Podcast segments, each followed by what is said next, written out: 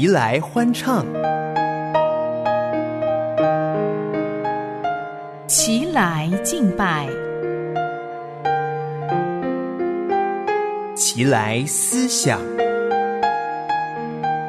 齐来颂扬，齐来颂扬我主，因你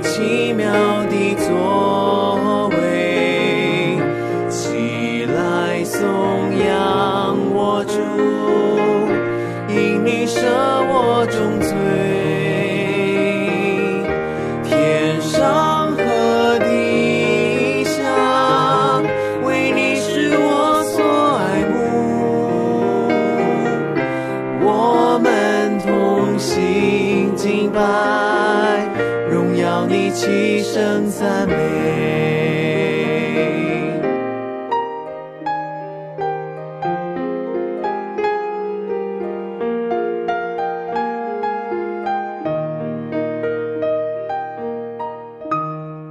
听众朋友平安，欢迎你来到礼拜五的《前来颂扬》节目，我是许金玲。一周的工作来到了第五天，感谢主，他所赐的每一天都是新的，我们也都可以在它里面得着力量。更愿我们回应他的爱，荣耀他的名。就让我们进入今天的赞美旋律栏目，透过古典音乐的作品赞美神。敲着天上的乐音，传递不变的真理。千千万万的声音，颂赞光明的奇迹。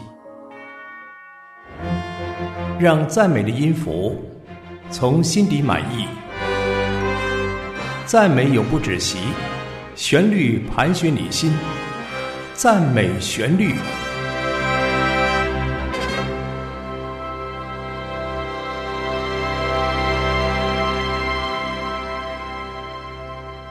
赞美旋律栏目要和您分享好听的古典音乐，为您邀请的嘉宾是前来颂扬的好朋友音器合唱管弦乐团的耿安。耿安你好，精灵好，大家好。耿安，我们上一周开启了一位音乐家，这位音乐家也是大家比较熟悉的，那就是贝多芬。贝多芬的第九号交响曲。那么我们上一周啊、呃、听到了前面三个乐章的精选的部分。而第九号交响曲一共有四个乐章，我们上一周也分享到，第九号交响曲有一个标题叫做“合唱”，合唱在哪儿呢？就在我们今天要听的第四乐章里面。第四乐章也是非常知名的乐章了。那么，葛安可以再跟我们多多介绍一下这部第九号交响曲吗？好，那么在贝多芬动笔写作第九号交响曲的前四年。在乐谱的草稿上写下这段文字。这是一首按古典形式而作的交响曲，慢板圣歌，虔诚的圣歌，向上帝赞美，哈利路亚。声乐部分可以在最终乐章或是慢板乐章加入。乐团中的小提琴这些乐器在最后一个乐章可以增加十倍。我们可以看得出，他一直有一些想象。而这个第九号交响曲大约一八二二年开始写作，这个时候贝多芬已经五十二岁。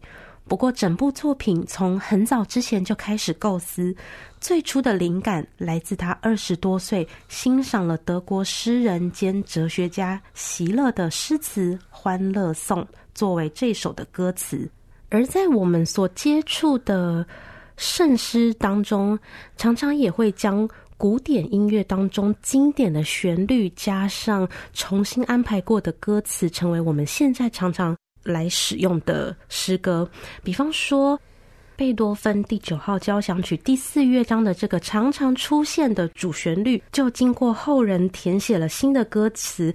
就成为我们常常在教会里面使用的诗歌，例如在呃赞美诗歌本第十七首的快乐歌，也就是贝多芬在这个第四乐章里面的快乐颂。是的，那么我们今天要和听众朋友分享的就是原版的快乐歌了。对，我们也是来介绍当中使用到的席勒所写的诗词，也就是第四乐章。那么在第四乐章。我们会听到音乐家如何的去编排这个乐章呢？好的，那在音乐的一开始，就有管乐和定音鼓、大鼓快速震撼的旋律来揭开序幕。接着主旋律来到大提琴和低音提琴，这样的创作手法很特别，因为罕见的把重要的旋律交给低音弦乐器来演奏，像是表现内心的沉重，又像是对生命低谷的呐喊。但是很快的，那段著名的《欢乐颂》旋律就由低音弦乐器来演奏，音乐的氛围开始转变了，而《欢乐颂》的旋律会不断的重复。低音弦乐器演奏之后，就交给中高音域的中提琴和小提琴，之后由全部的管乐声部一起吹奏。虽然是相同的旋律，但因为不同音域、不同音色，就会感受到音乐持续向上攀升，带着盼望进入光明。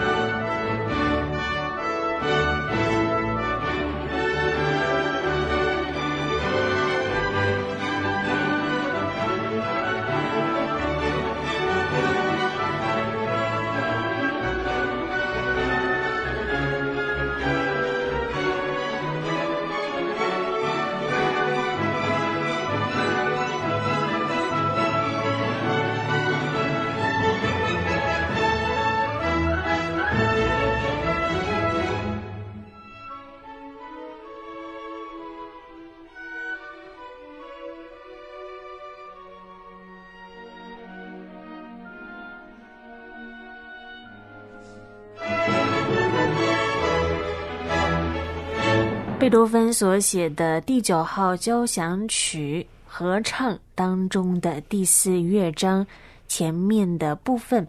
那么第四乐章整首曲子其实是蛮长的。对，我们接下来要进入到第二个段落。接下来我们就会听到人声开始加入了男低音的独唱，开启了第二个段落。他所唱的这段歌词并不包含在席勒写的诗词里，而是由贝多芬自己写作。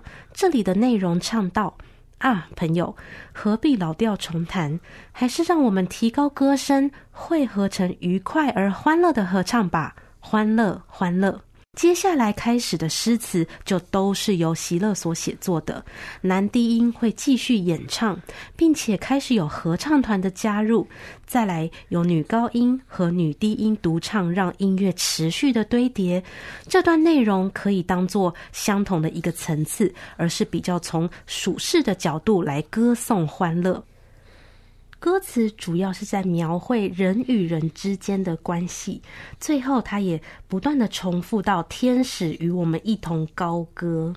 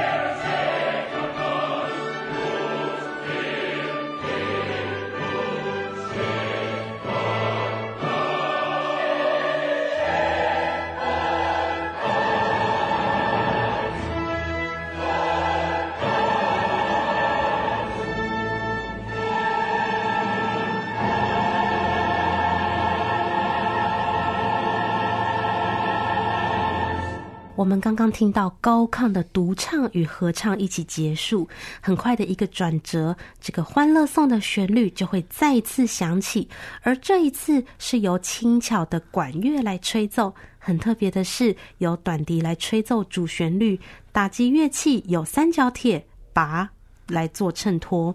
过去在贝多芬的八首交响曲里，从来没有使用过这么丰富的乐器。相信大家听了都会发现，虽然是相同的旋律，却和前一段有不同的感受。而接着男高音独唱加入，乐团仍然维持同样的旋律。那这里开始歌词来到另外一个层次，是颂赞的对象转为上帝。在这个地方，歌词唱到。欢乐就像太阳运行在壮丽的天空，弟兄们在天空的至高处必定住着慈爱的天赋。越过星空寻找他，上帝就在那天空上。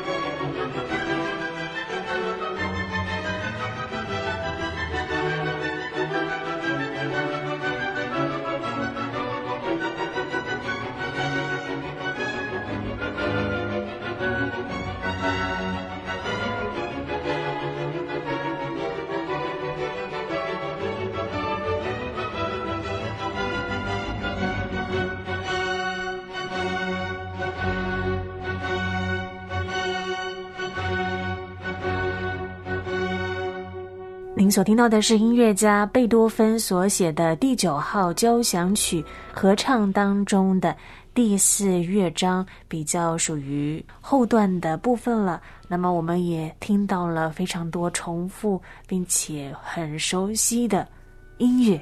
对，我们今天几乎把贝多芬这个第九号交响曲的第四乐章完整听完了。相信这样的音乐，不止在贝多芬的年代，即使在今天聆听都是震撼的。然而，在这个背后有另一点值得我们一起来思考：这首贝多芬五十多岁写作的第九号交响曲，是他生命中最后一首交响曲。他虽然有写第十首，只是还没有完成就过世了。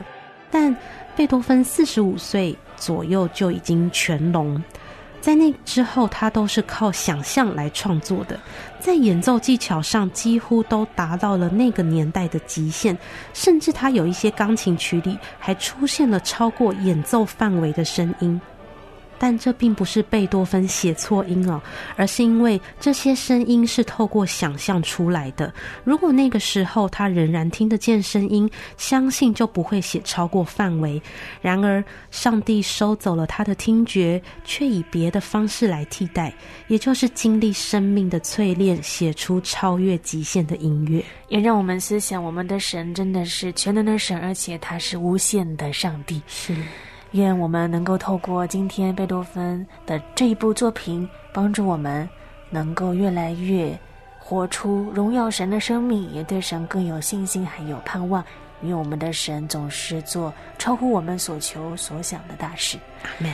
那我们今天所听到的音乐版本是出自于哪儿呢？好，我们听到的是一个现场的演奏，是由芝加哥交响乐团以及合唱团，而他们的指挥是里卡多穆提。另外，我们有听到四位声乐独唱，他们分别是女高音卡米拉尼伦德，以及次女高音叶卡捷琳娜古班诺娃，还有男高音是马修波伦扎尼，以及他们的男低音埃里克欧文斯。非常谢谢耿安来到我们当中，透过两周赞美旋律的时间，和我们分享了贝多芬的这一部有完成的作品。那么也非常期待下个月同一时间，耿安会再次来到我们当中，和我们分享其他好听的古典音乐作品。是，谢谢耿安，谢谢精灵，我们下个月见。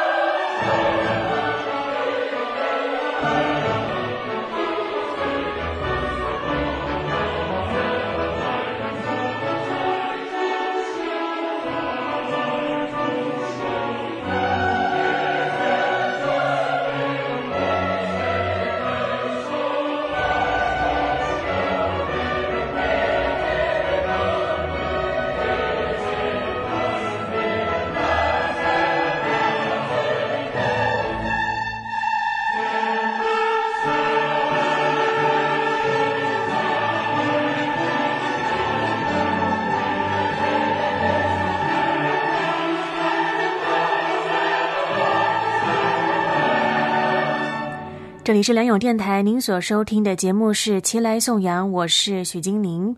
今天的节目就进行到这里，为您送上传神频道网的诗歌《耶稣超乎万民》，愿神赐福于你，有个美好的周末。齐来颂扬，我们下周一同一时间再会。耶稣